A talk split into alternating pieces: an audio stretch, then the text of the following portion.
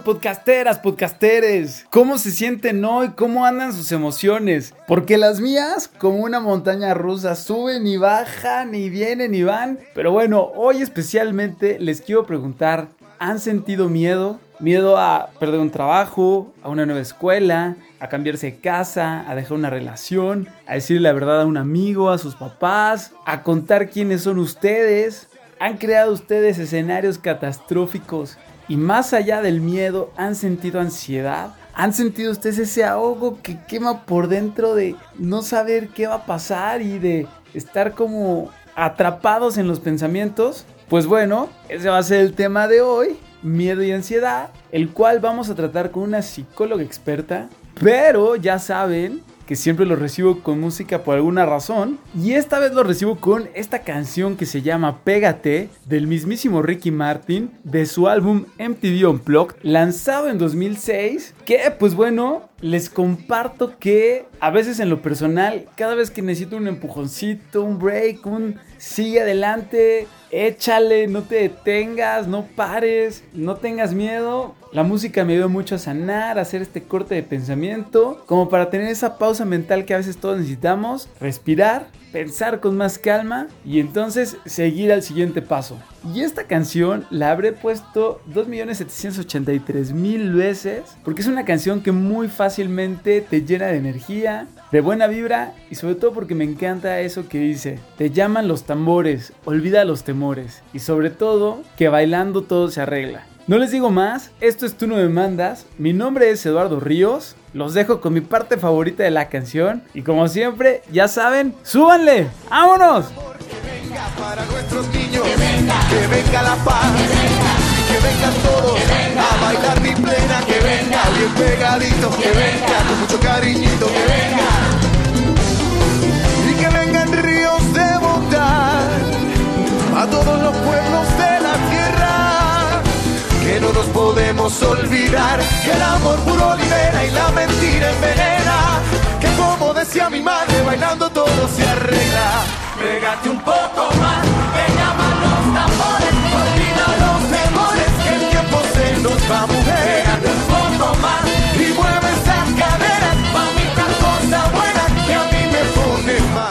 Y ahora sí, con la pila recargada, el corazón dispuesto y la mente abierta, vamos a entrar a este tema del miedo y la ansiedad. ¿Cómo de que no? Y para eso les traje a alguien que sepa, no yo. Ella es Lorena González de Jesús. Ella es psicóloga adscrita al Departamento de Neurología y Psiquiatría del Instituto Nacional de Ciencias Médicas y Nutrición, aquí en la Ciudad de México, donde desarrolla funciones en psicología clínica. Estudió la licenciatura en psicología en la Universidad Anáhuac del Norte y la maestría en psicoterapia psicoanalítica en el Centro Eleia. Hoy ella realiza psicoterapia individual con adolescentes y adultos, en consulta privada y también en el Instituto Nacional de Ciencias Médicas y Nutrición en la Ciudad de México. Y bueno, como si no tuviera tiempo libre, se desempeña también como docente a nivel licenciatura en el Centro Eleia. Y pues les traje a Lorena porque a mi parecer este tema requiere de mucha empatía, mucha humanidad y porque sé que ella tiene toda la paciencia del mundo para poder responder nuestras dudas y bueno, salir bien librados del miedo y la ansiedad que nos aqueja. Así que,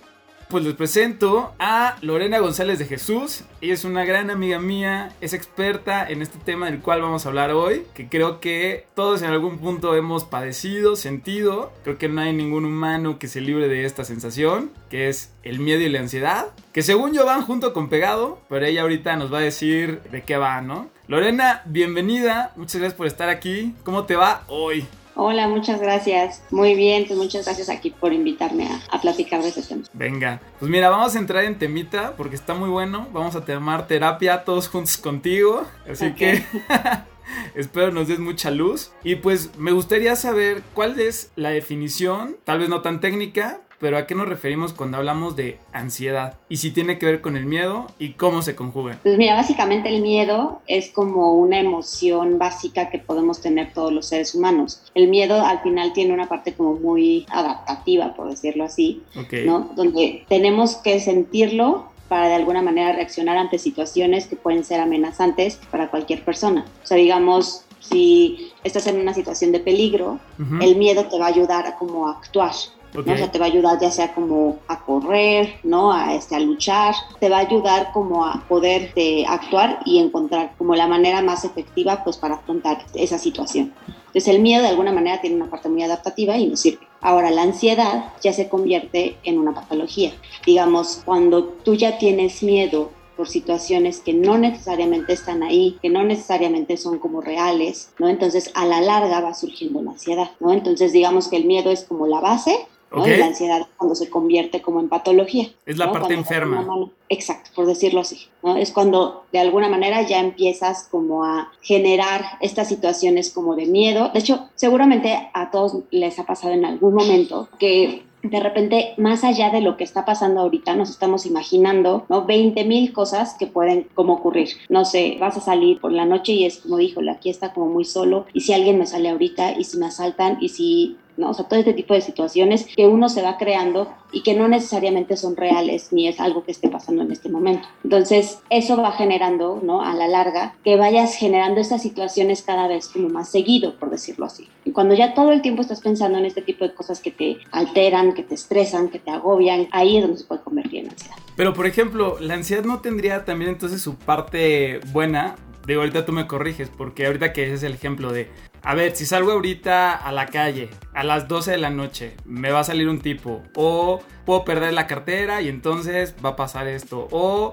se me olvidaron las llaves, o, o una serie de escenarios donde te hace como prevenir muchas situaciones, ¿no? Porque ya pensaste el peor escenario. Entonces, una vez que pensaste el peor escenario de cualquier situación, en tu trabajo, en tu carrera, en tu escuela, en tus estudios o, con la familia, ¿no? Al decirle al novio, amor, es que, ¿qué crees? Estoy embarazada, ¿no? Entonces, tú al empezar a crear todos esos escenarios en tu mente, puedes pues armarte diferentes estrategias para afrontar esa situación, ¿no? Sin embargo, también que tanto no te deja como disfrutar de las cosas que realmente están pasando ahorita. O sea, si tú todo el, todo el tiempo estás pensando en el peor escenario en todo momento, o sea, no se trata de que no seas prevenido, de que no tengas como algunas cartas ahí bajo la manga, pero si todo el tiempo estás pensando en el peor escenario, entonces tampoco te permite disfrutar lo que estás viviendo hoy, ahorita.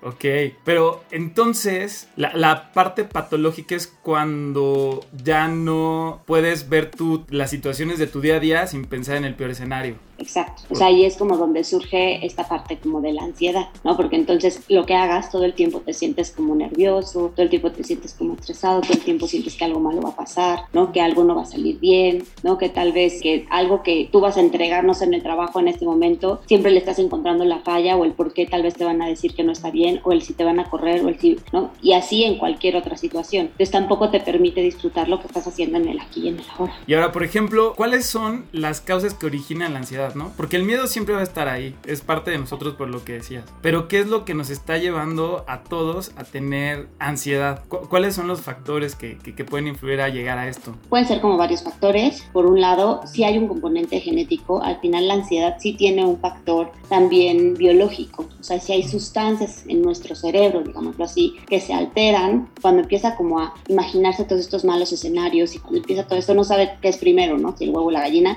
si primero se alteran todas estas sustancias y por eso viene la patología, o sea, a través como de, los, de las emociones constantes que estás teniendo y de las ideas constantes, entonces es que tu cerebro, digamos, empieza a alterar y entonces empieza a secretar como sustancias, un extra de ciertas sustancias como en nuestro cerebro que generan que, que, la ansiedad esté ahí, ¿no? Entonces es por eso que ahí, digo, igual lo hablaremos más adelante, pero la parte como de donde entra la parte del medicamento y todo esto, ¿no? Ahora, aparte de la parte este, biológica o genética, ¿no? Digo genética porque es muy común que cuando un padre o una madre tienen ¿no? como un, padecimiento o un, trastorno por ansiedad, ¿no? generalmente los hijos lo pueden llegar a presentar también. Okay. Un poco por la parte genética, otro poco también puede ser la parte pues, como de la educación y, del, ¿no? y de la lo que le transmiten, digamos, los papás a los hijos también de alguna manera. O sea, que si mis papás son ansiosos y vivo en un ambiente de ansiedad, eso en automático yo lo replico por ambiente. No en automático, pero sí es mucho más factible que lo presentes tú a que lo presente alguien que no vivió en un ambiente así. Ok. Entonces, eh, puede ser como otro factor. Obviamente el ritmo de vida, por ejemplo, en la Ciudad de México, ¿no? Que, que tenemos un ritmo de vida mucho más acelerado, ¿no? Donde es como que todo es este, levántate como muy temprano, ir al trabajo, distancias muy largas, el tráfico, ¿no? Siempre estar como muy acelerado, trabajos que muchas veces demandan horarios larguísimos, ¿no? Donde terminas a, a, las 8 o 9 de la noche o incluso hasta más tarde, ¿no? Regresas a casa, apenas tienes tiempo como para disfrutar tal vez a la familia, a los amigos o a la gente como cercana, ¿no? Y luego pues otra vez repite el día toda la semana, hay gente que trabaja hasta el sábado, ¿no? Entonces como que no da tiempo tampoco de encontrar esos momentos de desestresarte, ¿no? O de pensar como en otra cosa. Obviamente eso también puede hacer que se acelere un poquito este proceso como de la ansiedad. Ok, ok. Ibas a decir algunos otros factores que tonan la ansiedad aparte del, del biológico y del ambiental. Pues básicamente serían como esos dos, creo que sería eso, o sea, como la parte biológica, genética, ¿no? Y la parte de ambiente, no nada más ambiente familiar o en el que hayas crecido, sino ya como adulto también el ambiente del que te estás rodeando en este momento, el del hoy, ¿no? O sea, el qué hago en mi día a día. Ok, porque puede ser que en mi familia no se vea un ambiente de ansiedad, pero en el trabajo, el rush que hay ahí y la presión que ejercen sobre mí me empiece a provocar un tema de ansiedad. Sí, totalmente. Oye, y Obviamente, entre más de estos factores tengas, pues más probable es que lo presentes, ¿no? O sea, si tienes ¿no? una carga ahí genética, ¿no? biológica, que te genera la posibilidad de tener ansiedad, más aparte si viviste en una familia que es muy ansiosa, más aparte si en tu día a día hay como mucho estrés, hay mucha presión, pues evidentemente es mucho más factible que presentes como un trastorno de ansiedad que alguien que no, que no tiene todos estos factores. Va. Por la mañana yo me levanto,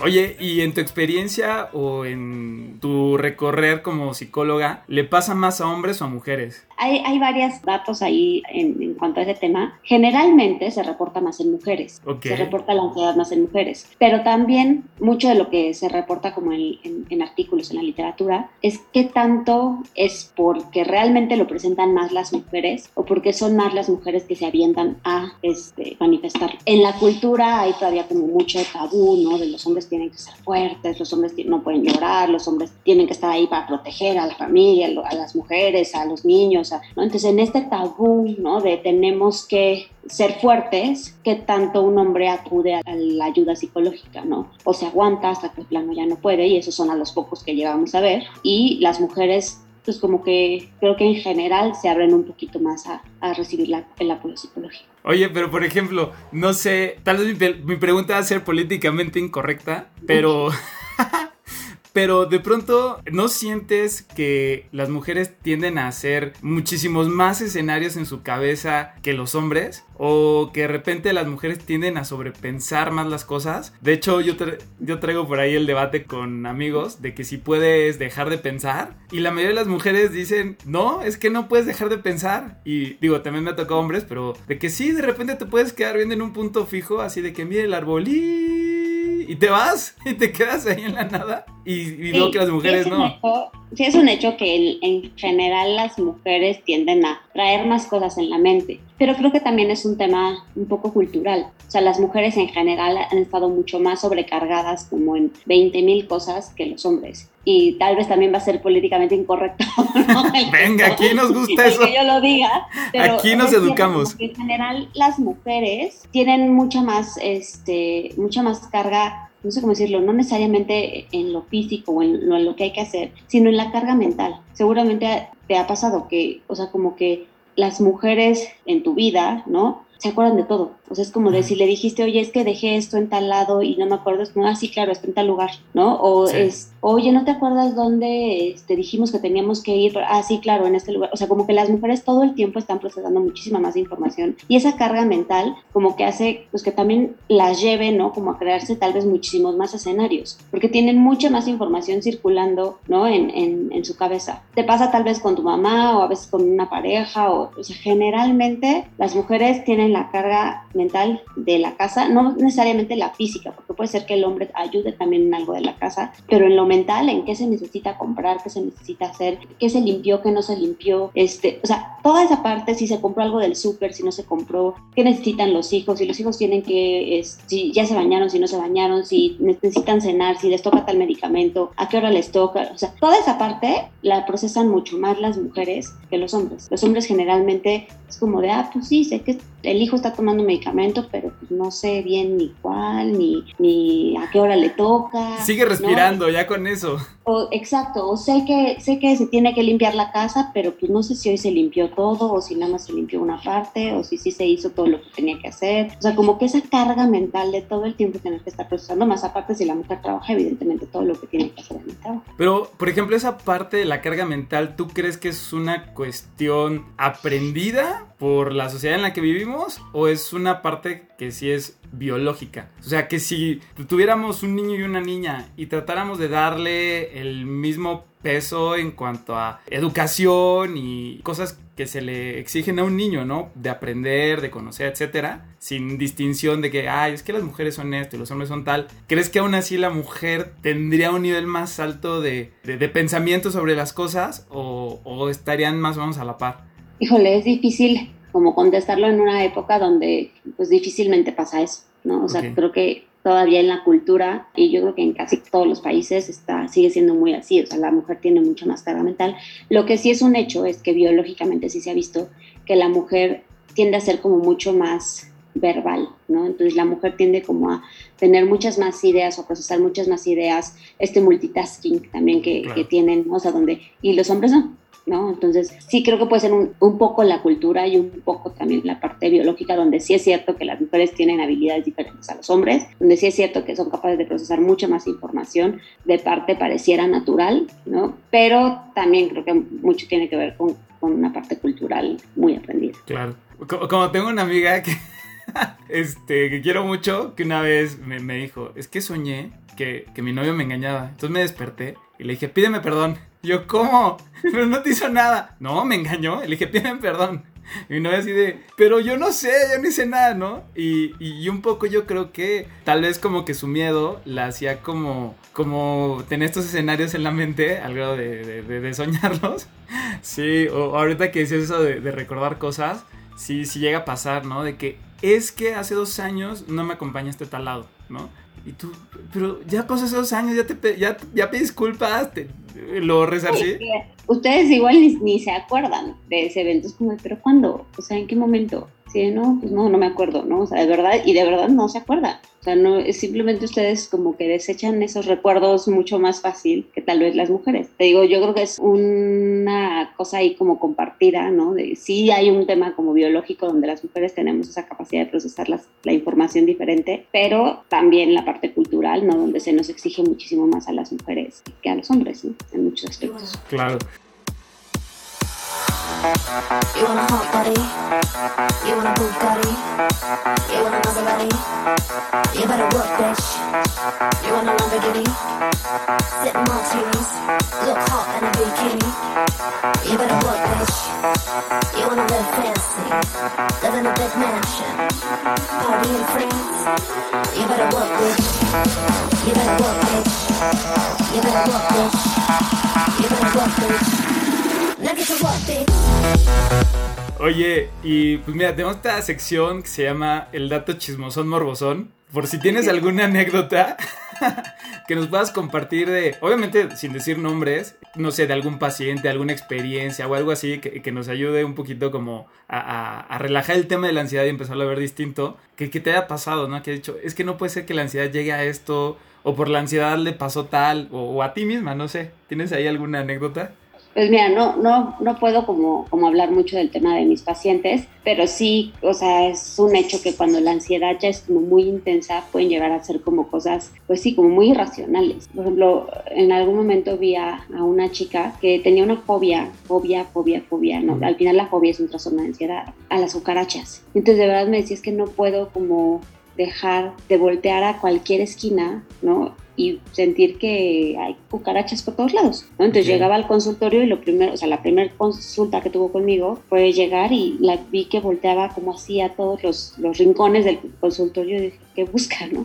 Ya que me empieza como a contar, ¿no? Pues es que literal, a donde saliera era como buscar que no hubiera, ¿no? Como, como cucarachas, que dices, pues sí, o sea, es como un poco, y ella decía, es que yo sé que es totalmente irracional, sé que aquí difícilmente va a haber, es un hospital, es, o sea, difícilmente voy a encontrar una, pero no puedo evitar, ¿no? Como buscar por todos lados, ¿no? Como para ver y asegurarme de que, de que no me va a pasar, ¿no? De que no va a haber. Pues sí terminan siendo como ahí ciertas situaciones, pues como difíciles, ¿no? La, la paciente, pues obviamente iba totalmente angustiada, pero pues ella misma decía, yo sé que es muy irracional y sé que no voy a encontrar, pero, pero no puedo, no, no puedo evitarlo. Entonces sí, a veces pasa y hay muchos pacientes que, que pasan por situaciones similares. ¿no? Ok. Y es como muy angustiante para ellos aunque uno lo ve por fuera y uno dice, híjole, qué difícil estar en una situación así, porque obviamente imagínate a alguien que está todo el tiempo buscando, ¿no? A ver qué ve en los techos, en los rincones, en, termina totalmente angustiada todo el tiempo, ¿no? Sí, ¿no? Y pierdes, como tú dices, el aquí y el ahora, pierdes tiempo, te, te pierdes de la vida por estar metido en, en eso. En tu miedo, ¿no? En tu miedo, en tu angustia, en tu ansiedad. Wow. O sea, ¿y tienes alguna otra anécdota? Entonces, que, que no comprometa a mis pacientes. sí. Digo, sí tienes, si no, no pasa nada. Sí. Bueno, acordándome ahorita del, con lo que decías del sueño de tu amiga, Ajá. Este, por ejemplo, también este, en alguna ocasión vi a una persona que tiene, ¿no? Como ese miedo, ¿no? Justamente a, a que su esposa le pueda ser infiel. Y entonces de repente su esposa se despierta, ¿no? Como en mitad de la noche, es a sacar una cobija, creo que era sacar una cobija, ¿no? Como porque tenía frío.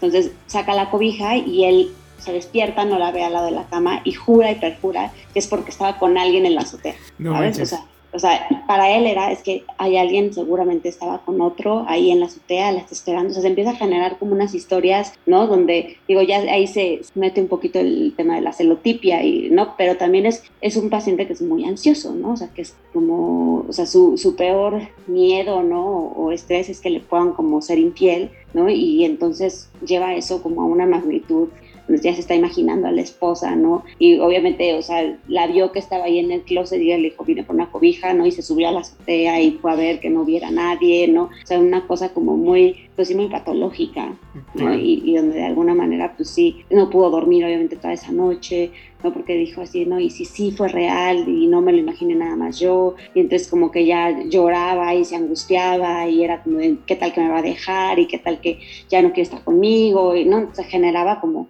como ahí muchas, muchas emociones como bien, bien complicadas. Wow, qué fuerte.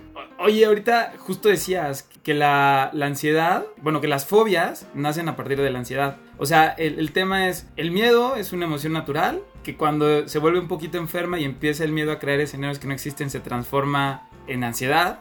¿Y de la ansiedad pasas a las fobias o de la ansiedad a qué otras cosas pasas? No, más bien hay diferentes como tipos o más diferentes formas en las que la ansiedad se puede manifestar.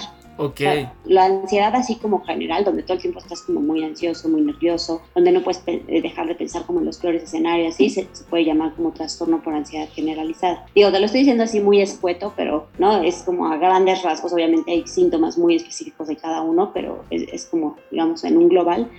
Trastorno por ansiedad generalizada. Ajá. Ok, Este, otra manera en la que se puede manifestar la ansiedad es a través de las fobias, que puede ser fobias tanto a cosas muy específicas, ¿no? Como puede ser las cucarachas, las alturas, a lugares abiertos, claustrofobia, todo este tipo como de, pues sí, como de fobias como muy generales, puede entrar como dentro de un trastorno por, por ansiedad. Hay otra forma que pudiera ser este, el TOC, el trastorno obsesivo compulsivo, también es una manera en la que se puede manifestar de la ansiedad, que es literal se caracteriza por tener obsesiones y después tener como la compulsión, o sea que en la mente como que elimina esa obsesión, por decirlo así. O sea, no sé, yo siento que todo el tiempo me obsesiono con los virus en las manos, ¿no? Muy a colación de la pandemia, ¿no? Entonces me, me obsesiono con eso y entonces me estoy lavando las manos todo, todo, todo el tiempo, ¿no? Pero literal he tenido pacientes que ya tienen dermatitis importante, o sea, de donde ya se les quiebra la piel de la cantidad de veces al día que se, que se lavan las manos. ok. Entonces eso también sería como otra manera en la que se puede mostrar, digamos, la ansiedad. Y bueno, hay varias, varias como formas, pero esas son como las, digamos, de las más conocidas o de las más básicas, por decirlo. Una de las menos conocidas, ¿cuál sería? Pues el trastorno por ansiedad se puede dividir como en trastorno por ansiedad específica y, o sea, hay como diferentes como variantes, ¿no? Que van a ser dependiendo como de los síntomas, de la duración de los síntomas. Si duró solamente, este, si, si ha sido como algo que ha durado por más de dos años, por más de dos semanas, por más de un mes, como que, digamos, hay una, es una clasificación pues como muy, muy extensa. Ahí entra el ataque de pánico, por ejemplo. Ajá, sí, esa sería como los trastornos por, pues sí, por ataques de pánico, por ejemplo. Es otra manera en la que se puede manifestar la ansiedad. Ok. ¿no? Entonces, digamos que la mayoría de los pacientes que tienen trastorno por ansiedad generalizada llegan a presentar eh, ataques de pánico en algún momento. No todos, pero muchos sí llegan a presentar trastornos por ataques de pánico. Tengo miedo. Con los años creo que me volví cobarde. Tengo miedo. Es que la última herida aún me arde. Yo de niño me enfrentaba a cualquier monstruo. A la vida y sus peligros sin temor. Sin embargo ya cambié, lo reconozco. Hoy le temo hasta la sombra del dolor. Hoy tengo miedo. Este toro ya no se crece al castigo. Tengo miedo. Ese amor fue matador y hoy lo maldigo. Solo espero. Oye, y por ejemplo, ya ves que en esta sociedad siento, o bueno, en general creo que somos, este, entre comillas, muy básicos en llamar a las emociones, ¿no? Hay, para muchos como yo que solo hay triste, feliz, enojado y, y ya, ¿no? Y cuando el espectro de las emociones es muy grande. Entonces, en este caso, ¿qué, ¿qué, no es ansiedad? ¿Con qué podríamos estar confundiendo la ansiedad? Y que tal vez no nos estemos dando cuenta y le estemos ocultando y no nos esté llevando a ponerle atención a lo que le debemos poner atención. Y pues tal vez podríamos evitar llegar a, a algún TOC o algún ¿no? trastorno más grave si supiéramos distinguirlo, ¿no? Si supiéramos saber qué sí es y qué no es ansiedad. Yo creo que lo más común es que se confunda justamente con el miedo, ¿no? Muchas veces tenemos miedo por algo y ya decimos, ay, es que estoy ansioso. Es como de, no, no estás ansioso. O sea, tienes miedo y es normal. O sea, si, no sé, si dices, ay, es que me siento como, como ansioso porque voy a ir solo a tal lugar. ¿no? O sea, no es ansiedad, es tal vez miedo, es tal vez nerviosismo, pero es diferente. Creo que lo más complicado es que mucha gente utiliza la palabra ansiedad como para referirse a cualquier estado en el que pues está justamente nervioso o con miedo. Okay. Y ese es como un gran error, porque la ansiedad ya hablaría como de algo como un poco más patológico, ¿no? O sea, donde ya hay como como donde ya el, el miedo no es como algo racional, ¿no? O sea, donde ya es algo que tú te estás imaginando, que tú te estás creando, algo que normalmente, ¿no? Como que tú eres el que está generando como esa, ese mismo estado, ¿no? En el que te encuentras. Ya no es algo de acuerdo a lo que estás viviendo en ese momento. Entonces, creo que lo más importante sería como aprender a separar el nerviosismo, ¿no? El miedo. El estrés. La, el estrés, claro, de la ansiedad. Y por ejemplo, entonces en ese sentido, ¿cómo podríamos distinguir cuando nuestro... O sea, porque en esta creación de escenarios creo que es como muy básico del ser humano, ¿no? La, la creación de, de, de, escenarios futuros. ¿Cómo podrías tú darnos a lo mejor tres, tres tips o, o, o, tres puntos en los que nosotros podemos decir, ah, ok, yo hago esto y esto y esto y sigue siendo sano, pero a partir de que hago A, B y C, ya no es algo sano y entonces a lo mejor sí tendría que consultar con un especialista, a lo mejor sí tendría que detenerme un momento a analizarme, como para empezar a, a captar la diferencia entre miedo y ansiedad. Creo que lo más importante sería qué tan disruptivo o qué, tanta, qué tanto tiempo, digamos, ocupa de tu día. Uno es el tiempo, entonces. Exacto. O sea, si tú, o sea, no es lo mismo que de repente, porque eso seguro a todos nos, nos ha pasado en algún momento, que dices, chin, cerré la, la, casa, sí la cerré o no la cerré. Todo el tiempo, sí. yo, todo el tiempo. ok. o sea, una cosa es que pueda pasar eso en la mañana y ya, ¿no? O sea, como que pasa y ya después sigues tu día y no necesariamente te regresas a ver si cerraste o no cerraste, si cerraste el gas, si no cerraste el gas. O sea, pasa, pero ya lo dejas ir y pasa a que igual todo el tiempo estés como pensando en eso, ¿no? Y que todo el tiempo te ocupe y que de verdad te empiece como a, generar como mucho estrés o que igual te tengas que regresar dos o tres veces para ver si realmente la cerraste o no la cerraste, hacerlo cinco o seis veces para ver si realmente quedó bien cerrado o no quedó bien cerrado, ¿no? O, o sea, como que todo eso tiene que ver, como dices, el tiempo, ¿no? Y yo creo que el, el o sea, qué tanto te afecta en el día a día, qué tanto te complica, ¿no? Como el día a día, todos estos pensamientos que puedes estar teniendo. O sea, si eso genera que todo el tiempo estés estresado, ¿no? que todo el tiempo estés nervioso, que todo el tiempo estés como, ¿no? Este, pues sí, como pensando en los peores escenarios, que no puedas disfrutar como de tu día a día, ¿no? Entonces es como tal vez el momento en el que hay que pedir ayuda, ¿no? O sea, cuando sean como miedos, bueno, no sé, es un miedo porque pues igual si voy a subirme a un camión y voy a ir por una carretera que sé que está como pues muy peligrosa, pues tal vez esa parte puede ser como factible que el miedo esté ahí o que el estrés esté ahí, ¿no? pero cuando esto ya como que abarca todas las áreas de tu vida ¿no? y no te permite disfrutar como, como las diferentes, o sea, qué tan disruptiva es en tu vida, ¿no? Entonces yo creo que ese sería como como dos de los factores principales. O sea, uno es el tiempo, ¿no? O sea, cuánto tiempo abarca como de, de, de, tu día a día. Y dos, qué tan disruptiva es. Digo, no es lo mismo el que se queda pensando así como de, híjole, cerré o no cerré. Digo, por decir un ejemplo. Ser muy Ay, por ejemplo, voy a tomar terapia contigo en este segundo. Para, para que a lo mejor lo podamos medir. Yo, por ejemplo, el ejemplo de la llave es de que, a ver, ya me voy, ¿no? Entonces, como que cierro digo, cerré bien, entonces me regreso, eh, o sea, ahí en el mismo segundo, ahí, y reviso, ah, sí está bien cerrada, ¿no? De repente camino un paso y digo, ay, fuck, pero no cerré arriba. Entonces ya checo, ah, no, sí cerré arriba, ¿no? Entonces ya, me voy y ya pasó, ¿no? Hay días donde cierro y todo, de repente llego al estacionamiento, digo, cerré o no cerré. No, es que sí agarré la llave. No, me tengo que regresar ahorita para ver si cerré. Entonces ya regreso y digo, ah, sí está cerrado. Cabe decir que hay algunas veces que, regreso y no está cerrado. O sea. Y... Pero qué tanto ahí sí estás basándote como en algo pues más o menos real, que puede ser el, no sé, soy despistado y entonces de repente sí la verdad no cierro. Okay. Y sí he regresado algunas veces y está abierto, ¿no? Porque igual ese día justo salí como con prisas o salí corriendo y se me fue la onda y después me acuerdo hasta que ya llegué al trabajo y cuando me doy cuenta pues sí, no cerré. Okay. Entonces tiene que ver como con situaciones reales que han ocurrido. Okay. Pero cuando es algo como súper metódico, ¿no? De tú siempre cierras y en el mismo momento le vuelves a intentar y diario, ¿no? Como que intentas y cierras cuatro o cinco veces, te vas y todavía en el trabajo piensas, no, ¿qué tal que no se reine? Regreso del trabajo y llego y está cerrado, pero yo ya me tuve que regresar porque la angustia no me dejaba, ¿no? Entonces, Okay.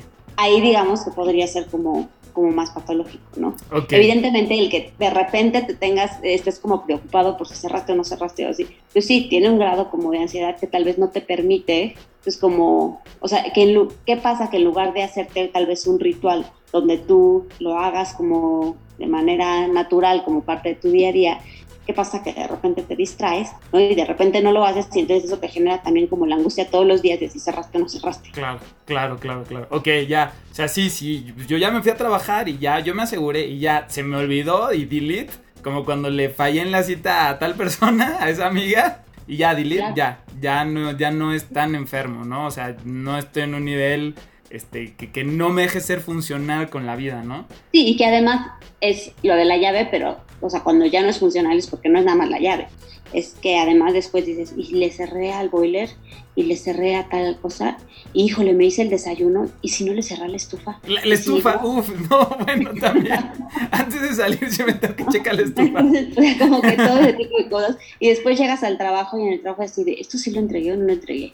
¿Mandé el correo o no lo mandé? A ver, voy a checar. Ya viste que sí checaste el, Ah. ya checaste que sí mandaste el correo, ¿no? Y a las dos horas después, pero sí lo mandé o no lo mandé. Y sí lo mandé completo y sí le, le anexé el archivo, a ver, no voy a checar otra vez. ¿no? Y vuelves a checar y vuelves a checar. Y, o sea, cuando tú constantemente estás así en todas las áreas, ¿no? O sea, no es nada más como en las llaves o en la estufa, o en, sino es cuando es en todas las áreas como de tu vida. O sea, al final sí te genera como mucha angustia, ¿no? Que en el día a día tal vez no te permite hacer incluso otras cosas. Porque si yo estoy checando un correo cinco veces, o sea, ya pude haber checado cinco correos, ¿me entiendes? Claro, y ya no hiciste lo que tenías que hacer. veces. Exacto. Ok, ok. O en ese tiempo que tardé en regresarme del trabajo a ¿no? A ver si mi casa sí la dejé cerrada o no la dejé cerrada. En ese tiempo ya también pude haberlo aprovechado para hacer otra cosa. No es que tanto a veces se te van aplazando más las cosas y terminas saliendo tal vez más tarde del trabajo, no te rinde el día, terminan pasando como muchas cosas. A eso me refiero con lo disruptivo, ¿no? O sea, qué Ok. tanto realmente interfiere con tu día a día. Ok. ¿no? Y cuando ya estás en esta situación donde dices, híjole, es que no me dan las horas para terminar todo lo que tengo que hacer, pero es porque tengo que checar las cosas varias veces, porque tengo que regresarme, porque tengo que hacer esto, porque no, o sea, y todo se repite. Es que en ese tiempo pudiste haber hecho cinco cosas más. Ok.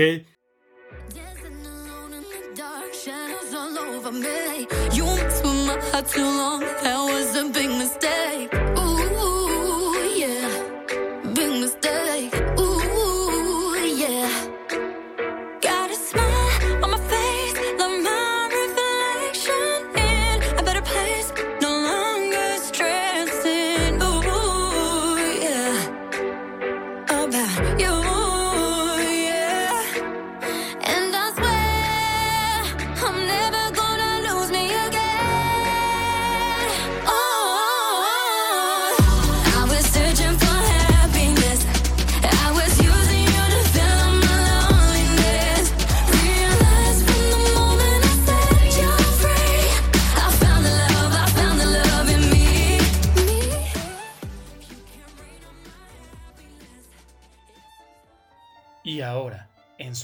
sección, quítale el tabú. Entonces, mira, con esta bonita información y con estos bonitos ejemplos, vamos a entrar a esta sección que se llama Quítale el tabú. Y te voy a hacer algunas preguntas y ya tú le vas quitando el, el tabú, ¿no? Eh, Ahorita poníamos, poníamos, ahorita poníamos estos ejemplos de, de la llave, ¿no? Pero, por ejemplo, a veces siento que tendemos a ver como locos al que verifica si cerró el agua, si, si cerró el coche, eh, etcétera. Pero, si realmente todos en general tenemos una o varias de estas, o hay personas que no tengan esta cuestión de verificación de las cosas que hizo o no hizo. No, definitivamente hay gente que no lo tiene. Ah, O sea, sí hay gente que no. Sí, sí hay gente que, o sea, que no. O sea, que es como, ya, si cerré o no, pues da igual, y que ni siquiera lo están pensando. O sea, O que sea- ni siquiera se les viene como a la mente si cerraron o no cerraron, o si le, apagaron a la estufa o no le apagaron. O sea, Así por ejemplo, me tocó cuidar a mi sobrino que era recién nacido. eh, bueno, eh, a mi otro sobrino. Yo cuando se dormía iba y checaba que sí estuviera respirando. Yo decía, no, a mí no me va a pasar que pase algo en este momento. Y el niño deje de respirar y yo aquí. Entonces, como que tenía que ir a checar que, que no se estuviera ahogando, que estuviera volteado para que si vomitaba, no, no se ahogara. O sea, hay gente que de verdad hace, suelta y se va. Sí. En todo. Sí, en todo, casi todo, ¿no? O sea, que sí tienen como esa facilidad de, o sea, hacer sus cosas y no preocuparse por si está bien o por si lo hicieron como se tenía que hacer o si, o sea, simplemente lo hacen y están como tranquilos con lo que hicieron. Ok, ok, ok. O sea, y ok. que si pasa otra cosa, no, no sé, o sea, si no le cerraron a la estufa, pues igual llegarán y es como de, ay, ching, no le cerré.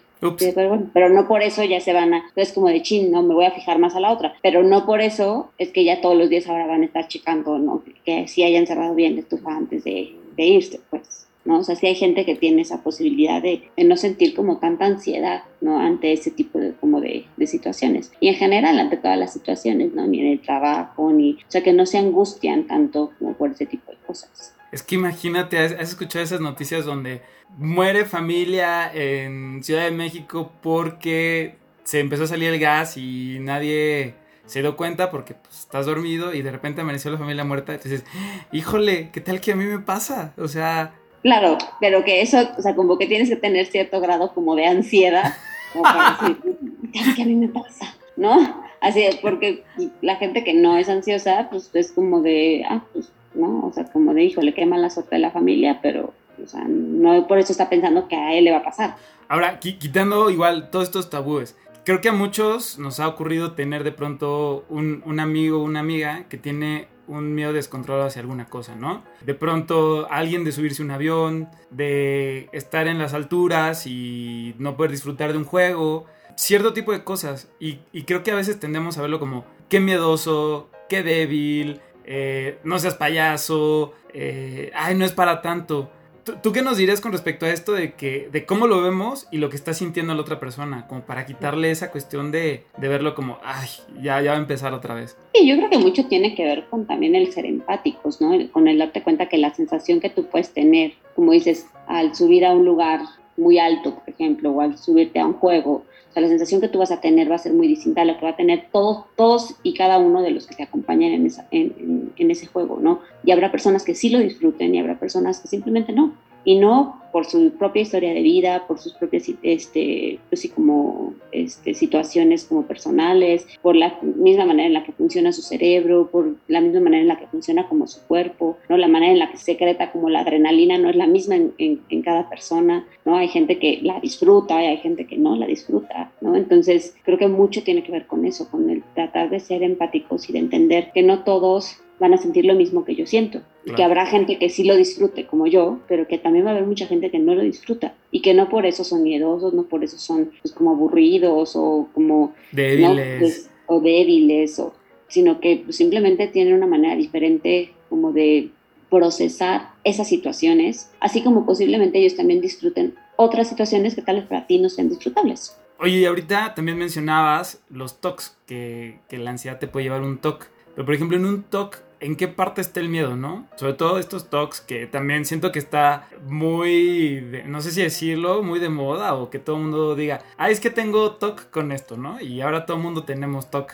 Este... Sí, no, el TOC definitivamente no es, o sea, de hecho es un trastorno que se, pues, que se diagnostica como TOC, o sea, no es como que todo el mundo tenga TOC, la realidad es que TOC se convirtió, se hizo una cosa como muy famosa a partir de películas y a partir de cosas donde vemos como este tipo de trastorno, pero la realidad es que es algo mucho más este, complicado que solamente el soy medio obsesivillo con algunas cosas y hago ahí mis, mis rituales, ¿no? Es algo mucho más angustiante que de verdad se, se les va la vida en eso, se les va la vida en las obsesiones, en los pensamientos que tienen este, en, en la cabeza y en el tener que llevar a cabo como los rituales, ¿no? Obviamente el TOC generalmente abarca varias áreas como de tu vida, no es nada más como de, ay, es que este, tengo TOC porque soy muy limpia, ¿no? Y entonces si veo algo como un poquito sucio, tengo que lavarlo.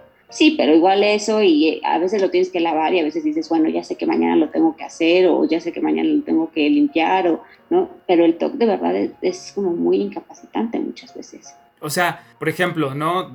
Hablando de esto, todos los que somos súper inventados y en este talk de, de limpieza abordan de que, ay, es que alguien me desordenó mis cosas y me pone fúrico que me las desordene o, o que no me las de- devuelva como me las prestó o que sea sucio en esta parte, etcétera, ¿no? Te puede causar un enojo, una molestia, un... ¡Ah!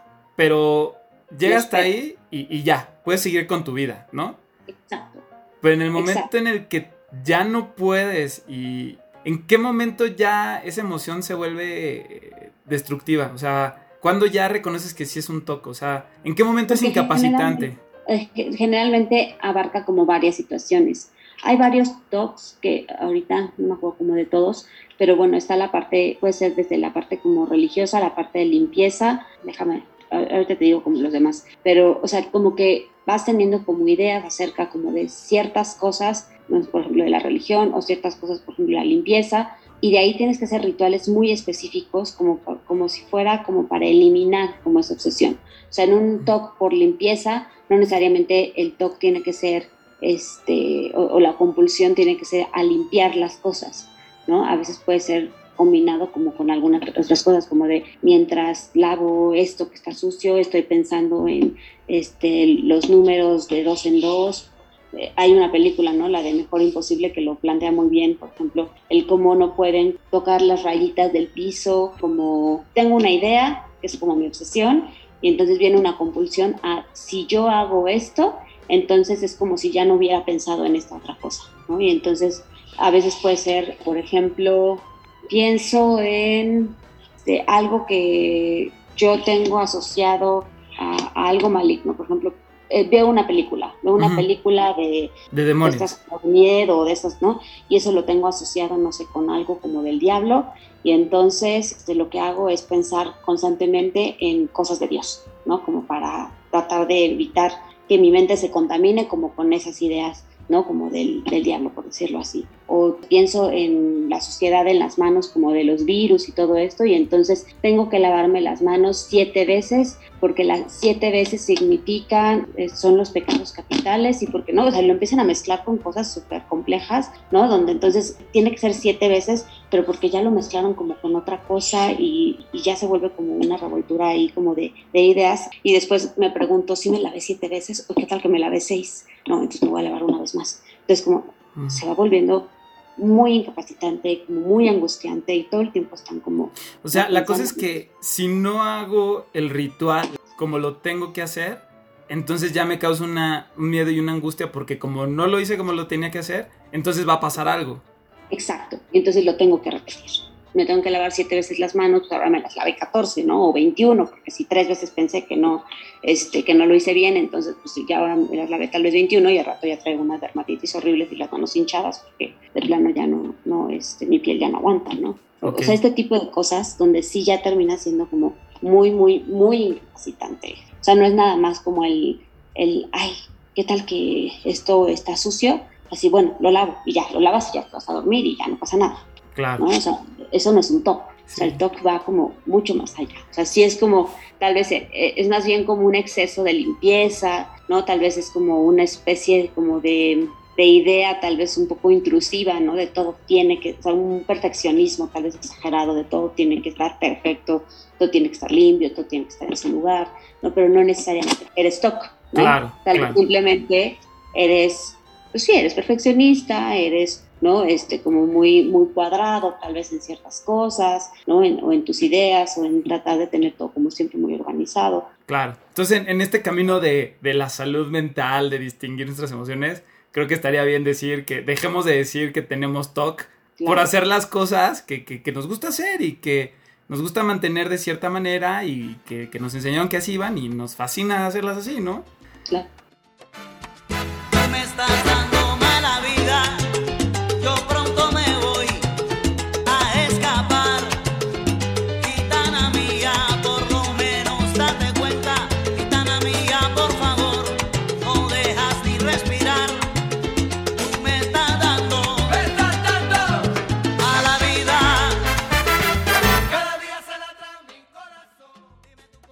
Y pues bueno, podcasteros, podcasteras y podcasteres, les quiero decir que nos extendimos un poquito más con Lorena, por lo que vamos a hacer segunda parte. Y ahorita vamos a pasar a la recomendación musical. Pero antes, acá entre nos, me pasó algo que si yo no hiciera escenarios catastróficos, no tendríamos podcast. Porque justo cuando empecé a platicar con Lorena, no le puse grabar, como en algún otro episodio me pasó. Pero como siempre hago escenarios catastróficos, siempre pongo otro instrumento a grabar por cualquier cosa que pase con la luz, con esto, con lo otro. Y la verdad es que me salvó haber grabado con otra cosa porque, pues sí, como les dije, no le puse grabar. Y justo me di cuenta ya al final de la conversación. No saben el microinfarto que sufrí en ese momento, que creo que Lorena no se dio cuenta cuando me di que no estaba grabando. Pero bueno, ese secreto es entre ustedes y yo. Los dejo ahorita con Lorena. Ella en algún punto se enterará cuando escuche este podcast. Y vámonos con la recomendación musical. Oye, y finalmente, Lore, llegamos a la parte de la gustada sección de la recomendación musical para despedir este podcast. Entonces me gustaría que nos recomendaras una u otra canción, o dos, o tres, con las que quisieras que nos despidiéramos y dejáramos que la gente se vaya bonito a hacer su día. ¿O su noche? su noche. Pues estuve como pensando en esa parte. A ver. Y hay como, digo, no sé, una está como más, este... ¿Es doctor psiquiatra de Gloria Trevi? No, no, no. Pero la de, estuve, digo, pensando mucho y... Este, Aquí nadie te manda. y aquí te digo, la, la, la cursiva así, pensé en la de La Fuerza del Corazón de Alejandro Sanz. Ok. Que aunque la enfoca un poco hacia un tema como de, de, pareja, yo creo que hay muchos, muchos aspectos como de esa canción en específico que justamente hablan de, pues sí, de si algo no te mueve, ¿no? Si, si esto no te llena, no te, no te hace como sentir una experiencia, ¿no? Como más allá, ya sea un trabajo, ya sea una pareja, ya sea un amigo, ¿no? Ya sea incluso a veces la misma familia, pero entonces ¿no? Tal vez no es amor, tal vez no es ¿no? lo que tienes que tener en tu vida o tal vez tienes que cambiar. Un poquito por ahí, ¿no? Entonces, Me gusta, buenísimo. Y pues nada más, Lore, si te quisieran contactar, buscar en redes, seguirte o algo así, ¿dónde te encontramos? pues bueno, si, si quisieran como contactarme para consulta o algo así, pues me pueden escribir al correo loredejesus.hotmail.com. Ahí se pueden contactar conmigo y pues ya podemos como agendar una consulta o, o si tienen alguna duda o alguna pregunta, con mucho gusto también te las puedo, te las puedo contestar. Buenísimo. Y estás, Lore. Mil gracias por este ratito de terapia. me, me- me hiciste muy feliz poder sacar algo de lo que llevo dentro. Hacer poquita limpieza. Pero pues ya, ya sabemos que eh, la ansiedad sí es, sí, es, sí es un tema que hay que tratarlo, que hay que ponerle atención, que no es una cuestión de ser miedoso, de no poder tener control, sino que es algo más profundo, pero que hay esperanza y que bueno, siempre hay psicólogos que, que pueden ayudarnos. O sea, así que Claro. mil gracias, Lore. No, pues a ti por invitarme. Gracias. Gracias. Pues mis podcasteros, podcasteras, podcasteres, ahí está. Les recuerdo, síganos en Instagram en arroba, tú no me mandas guion bajo podcast. Igualmente en Facebook. Si les gustó, compartan, compartan, compartan. Ya saben, con el vecino, la tía, el amigo que lo necesite. Y yo me despido, no sin antes decirles que los quiero un montón. Los dejo con la fuerza del corazón de Alejandro Sanz. Y nos vemos la siguiente. Adiós. Y es la